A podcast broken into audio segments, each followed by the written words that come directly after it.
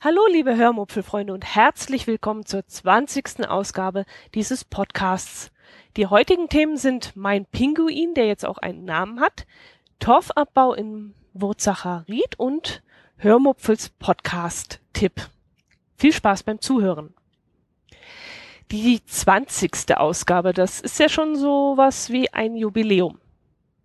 Eigentlich ist die Zahl 20 ja kein Jubiläum. Das äh, Jubiläum leitet sich nämlich aus dem Alten Testament ab und wurde früher alle Jubeljahr, also alle 100 Jahre gefeiert. Es war Papst Bonifatius der Achte, der im Jahr 1300 zum ersten Mal ein solches Jubeljahr ausrief und eigentlich sollte das nächste 100 Jahre später stattfinden. Der Abstand wurde dann aber immer mehr verkürzt und ab 1475 fand dieses Jubiläum alle 25 Jahre statt. Ich habe in der Berufsschule noch gelernt, dass es kein zehnjähriges Jubiläum gibt, sondern nur ein 25-jähriges, ein 50-jähriges, ein 75-jähriges und so weiter und so weiter. Inzwischen, wie es eben so ist, die Welt wird immer ungeduldiger und es ist inzwischen gang und gäbe, sogar zum fünfjährigen Jubiläum zu gratulieren. Ich persönlich finde ja, dass diese Mode dem echten, dem wahren Jubiläum so ein wenig den Glanz und die Besonderheit nimmt. Ähm, zum Beispiel die Silberhochzeit ist doch gerade, weil es eine 25 ist, ein 25. Jahr, äh, ist etwas ganz Besonderes. Es ist nicht das 20., es ist nicht das 30., es ist eben dieses ja, diese silberne Zahl 25, die doch etwas sehr Besonderes ist. Und ähm, ja, ich weiß nicht, wie ihr das so seht. Vielleicht habt ihr Lust, im Kommentar mal drüber zu schreiben, wie, wie ihr das so seht. Vielleicht sollte man ja auch die Feste feiern, wie sie fallen, aber dann hätte ja ein, ein achtes Jahr oder ein zwölftes Jahr oder ein zwölfeinhalbtes Jahr ja genauso eine Berechtigung, etwas Besonderes zu sein. Ja, also warten wir noch fünf Folgen und dann feiere ich mein kleines Jubiläum mit der 25. Folge und da stoße ich dann vielleicht mit einem Glas Hugo oder mit, mit einem Gläschen Killepitch darauf an. Ja. Eine Geburt ist ja auch etwas Besonderes. Nee, das ist ein saublöder Übergang. Aber wie leite ich jetzt ganz elegant zum nächsten Thema über? Hm, gar nicht.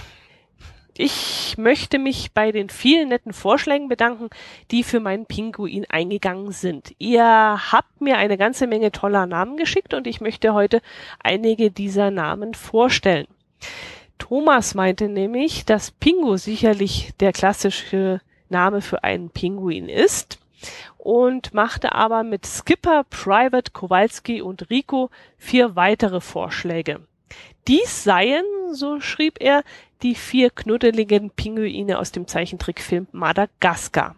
Was mich erst einmal dazu brachte, ein paar kurze Szenen aus dem Film auf YouTube anzuschauen. Denn ich muss leider zugeben, ich kenne diesen Film nicht. Ähm, nagelt mich nicht fest. Es könnte auch sein, dass es mehrere Folgen schon gibt, aber ich habe auch dann keinen einzigen dieser Filme angeschaut. Mein Favorit aus diesen Vorschlägen war jetzt sicherlich Kowalski. Ich fand das total lustig aber ich konnte mir diesen Namen nicht bis 12 Uhr mittags merken. Ich habe dann mit Freunden und Kollegen drüber gesprochen und jedes Mal ist mir dieser Kowalski einfach nicht in den Kopf gekommen. Also fällt der leider flach, denn immerhin, ich müsste ja das wissen, äh, ja, ich müsste mir den Namen ja wenigstens merken können. Die Maike, die mir aus dem Ruhrgebiet geschrieben hat, meine Orchideenklasse findet, Dankeschön, aber zu dieser Jahreszeit lieber Tulpen, Narzissen und Hyazinthen in ihrem Haus stehen hat, meinte, dass der Name James doch sehr passend wäre. Ich muss zugeben, ich grübelte dann eine ganze Weile, bis ich verstanden habe, warum ausgerechnet James der richtige Name für einen Pinguin äh, sein sollte. Kommt ihr vielleicht drauf? Äh? Na, ich denke mal, bei dem Namen James stellt man sich einen steifen Butler in Frack vor. Und so ein Pinguin sieht mit seinem schwarzen Livre ja auch sehr nach einem James aus, oder? Fand ich sehr nett, aber auch diesen Namen, der ist mir auch immer wieder so ein bisschen aus dem Kopf gekommen. Äh, ein weiterer Vorschlag kam von Bernd, der meinte, sein Onkel Heinz würde aussehen wie ein Pinguin. Hm, okay. Jetzt hoffe ich natürlich, dass der Onkel Heinz diesen Podcast nicht hört. Aber falls er es trotzdem tut, lieber Onkel Heinz, ich glaube, der Name kommt nicht in die enge Wahl, denn Lieber Bernd, ich habe einen Kollegen, der Heinz heißt, und mir würde bei seinem Anblick sicherlich einiges einfallen, aber nicht unbedingt Pinguin. Also, Oliver schreibt, er hofft, dass der Pinguin nicht den Namen Oswald bekommt, denn das sei der schlimmste Feind von Batman. Hm. Nee, also Oswald passt jetzt so gar nicht zum Pinguin und dass er einen bösen Namen hat, das möchte ich jetzt ja auch nicht unbedingt haben. Aber so ist das ja auch mit Namen. Man verbindet mit ihnen immer irgendetwas. Ich fand früher zum Beispiel den Namen äh, Carola sehr schön. Und äh, hätte ich eine Tochter bekommen, dann, dann wollte ich sie so nennen, weil Carola war nämlich meine Lieblingslehrerin damals. Irgendwann lernte ich dann aber eine Carola kennen, die mir absolut unsympathisch war. Und ja, plötzlich wollte ich auch diesen Namen nicht mehr verwenden. Aber Olivers zweiter Vorschlag, den fand ich dann total super. Er meinte nämlich, dass mein Pinguin nach dem Schlüpfen sicherlich wie aus dem Ei gepellt aussehen würden. Deswegen schlägt er den Namen Pelle vor. Ich weiß zwar jetzt nicht, wie Oliver auf die Idee kam, dass der Pinguin erst schlüpft, aber er hatte natürlich vollkommen recht. Und vielleicht kennt Olli auch die Geschichte dieses Pinguins. Ich weiß es nicht. Ich möchte euch jetzt endlich mal verraten, was es denn mit diesem ominösen Pinguin auf sich hat. Eine Kollegin hat im Dezember an einer Weihnachtsfeier teilgenommen, in der ein Wichtelspiel veranstaltet wurde. Ihr kennt das sicherlich alle, man schreibt die Namen aller Teilnehmer einer Feier auf Zettel und jeder Teilnehmer zieht dann einen dieser Namen dann muss man demjenigen ein kleines Geschenk mitbringen, das einen vorab festgelegten Betrag nicht übersteigt. In diesem Fall handelte es sich wirklich nur um ein paar Euro und äh, es ging ja bei diesem Geschenk nicht um den Wert des Geschenks, sondern um den Spaß, den man beim Schenken und auch beim Auspacken hatte. Meine Kollegin hat ein kleines Gadget geschenkt bekommen, nämlich ein Ei. Wenn man dieses Ei ins Wasser legt, soll angeblich nach ein paar Tagen ein Pinguin schlüpfen. Als ich das gesehen habe, also die Kollegin hat natürlich dieses Ei mit ins Geschäft gebracht, hat dort auch ähm, ein Glas aufgestellt mit Wasser und hat dieses Ei dort reingelegt. Und ich weiß jetzt natürlich schon, was passiert, aber ich möchte euch die Spannung nicht nehmen. Jedenfalls wollte ich jetzt auch unbedingt so ein Ei haben. Ich fand die Idee so toll und so lustig und sie hat mich auch so ein bisschen an diese Yps-Hefte erinnert. Ich weiß es nicht, ob ihr die noch kennt. Ich habe sie auch nur am Rande mitbekommen. Mein großer Bruder hat sie sich immer gekauft und ich durfte dann die, die alten Hefte dann äh, bekommen und durchlesen. Da gab es auch mal solche Urzeitkrebse, die angeblich schlüpften. Ich habe sie nie, nie, niemals schlüpfen sehen und ich weiß auch, ich kenne auch niemanden, der sie jemals hat schlüpfen sehen. Aber es soll wohl so gewesen sein und das hat mich dann doch so ein bisschen daran erinnert. Tja, und meine Kollegin war dann auch so nett und hat mir ein solches Pinguinei mitgebracht. Es liegt jetzt schon eine ganze Weile bei mir zu Hause und ich möchte es heute Abend live vor diesem, also vor meinem Aufnahmegerät ins Wasser legen und dann möchte ich euch in regelmäßigen Abständen Fotos von diesem Ei präsentieren, so dass ihr im Zeitraffer sozusagen sehen könnt, was sich in unserer mm, Pinguin-Babystation so tut. Wann immer ich an dem Ei vorbeikomme und Fortschritte bemerke, mache ich ein Foto davon und stelle es dann auf meinem Twitter-Account ein.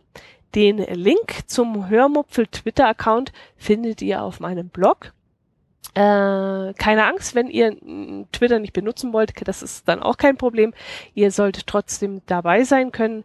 Täglich werde ich Fotos in meinem Blog einstellen und nächste Woche werde ich natürlich auch wieder ausführlich davon berichten, was sich im Laufe der Woche in unserer Kinderstation so getan hat, was ich also mit meinem Pinguinei erlebt habe. Ich hoffe, ihr habt dann gemeinsam mit mir ein wenig Spaß bei dieser Aktion und ihr schaut ab und zu mal in meinem Blog vorbei oder folgt mir einfach auf Twitter. Jo, fangen wir doch am besten gleich damit an und ihr begleitet mich jetzt am besten sozusagen die Geburt einleitend. Äh, werdet ihr jetzt mit mir zusammen in das andere Aufnahmegerät wechseln und ich laufe mit dem mobilen Aufnahmegerät in die Küche. Ja, so machen wir das jetzt am besten. Also abschalten hier. So, seid ihr da? Ja, Aufnahme läuft, dann klappt das. Dann gehe ich jetzt mal mit euch in unsere Küche. So, und hier auf dem Küchentisch habe ich aufgebaut ein Glas. Und dieses Glas muss ich jetzt mit Wasser füllen. Und da kommt ihr gerade mal mit. So. Mache ich da kaltes oder machen wir es kalt? Wird ja von alleine kalt. So. Jetzt ist die Frage, wie viel ich da reinmachen muss. Mache ich mal komplett unter Rand? Hm, nee, sonst. sonst, wenn da das Volumen dann zunimmt, dann verdrängt das das Wasser. Und wenn das Wasser verdrängt wird, dann läuft es oben drüber raus und dann haben wir eine Sauerei. So.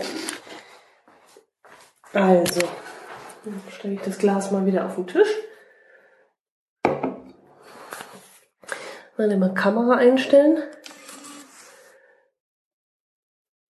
So, ist das jetzt zu sehen? Ja.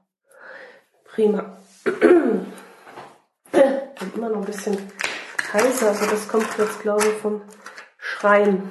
So, und jetzt ja, nehme ich das Ei. Ich weiß nicht, ob man es hören kann. Und werfe es ins Wasser. Und nochmal ein Foto machen. Nee, das ist auch noch verwackelt. So, und jetzt rein damit. Za Ups. Okay, das habe ich jetzt nicht erwartet. Das Ei sinkt nämlich doch jetzt. Ah. Also ganz am Anfang ist es gar nicht gesunken, aber jetzt fängt es an, langsam zu Boden. Plopp. Habt ihr das gehört? Das Ei ist jetzt also nach unten gesunken. Und das Ei hat unten zwei dicke Löcher gehabt und eins oben, also oben so eine Größe, wie man beim Frühstücksei, wenn man es ansticht. Und unten waren zwei größere Löcher drin. Ja, und jetzt ist es auf den Boden gesunken. Jetzt kann ich gleich nochmal ein Foto machen. und nochmal was, äh, Luft raus. Konzentration. Okay.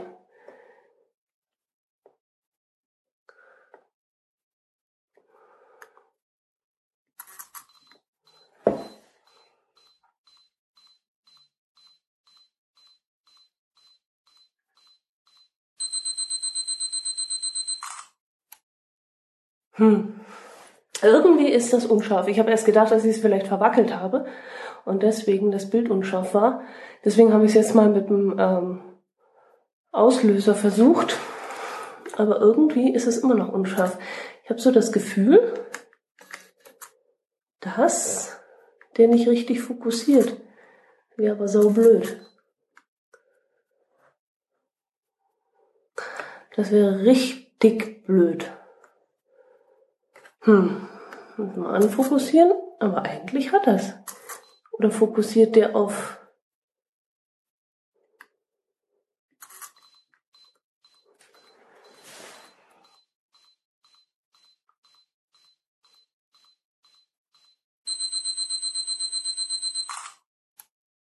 Okay, das Bild schauen wir uns jetzt mal an, ob das richtig gut aussieht. So, das war's. So, jetzt seid ihr wieder am anderen Gerät mit mir zurück im Büro. Hat ja alles wunderbar geklappt. Und jetzt kann ich euch noch was anderes erzählen. Was wollte ich euch denn erzählen? Ah ja, wir waren letztes Wochenende trotz des ungemütlichen Wetters ein wenig unterwegs. Wir waren in der Nähe von Bad Wurzach. Dort befindet sich eines der größten Hochmoore Mitteleuropas, das Wurzacher Ried. Seit Mitte des 18. Jahrhunderts wurde hier Torf abgebaut. Die Holzpreise waren damals sehr hoch und so gab es sogar von der damaligen Herrschaft Waldburg-Zeil-Wurzach den Befehl, Torf aus dem Moor zu holen, weil es billiger war als das Holz aus dem Wald. Die Arbeit war damals sehr hart, vor allem der Transport der schweren, feuchten Vasen, so hießen diese äh, ausgestochenen Torfbrocken. Das, äh, dieser Transport war sehr schwierig. Auf dem moorigen Untergrund sanken die Arbeiter und auch Arbeiterinnen ein und auch die Ochsenkarren, die die schwere Last aus dem Moor ziehen sollten, taten sich auf dem matschigen Untergrund sehr, sehr schwer. Später wurden zur Arbeitserleichterung Gleise verlegt und eine Bahn zog die lorenartigen Anhänger aus dem Moor heraus. Diese Loren sind auch noch vor Ort zu sehen. Sie sind ungefähr, wir haben uns das so angeguckt, so zwei Meter lang, anderthalb Meter breit und anderthalb Meter hoch. Ja, diese Bahn wurde inzwischen wieder aktiviert und fährt in den Sommermonaten Besucher durchs Ried. Wir haben es leider noch nicht geschafft diese Bahn mal fahrenderweise zu sehen. Immer wenn wir dort waren, hm, war die Bahn gerade nicht unterwegs. Schade. Also wer das mal sehen möchte, sollte sich vielleicht vorab darüber informieren, wann sie gerade fährt.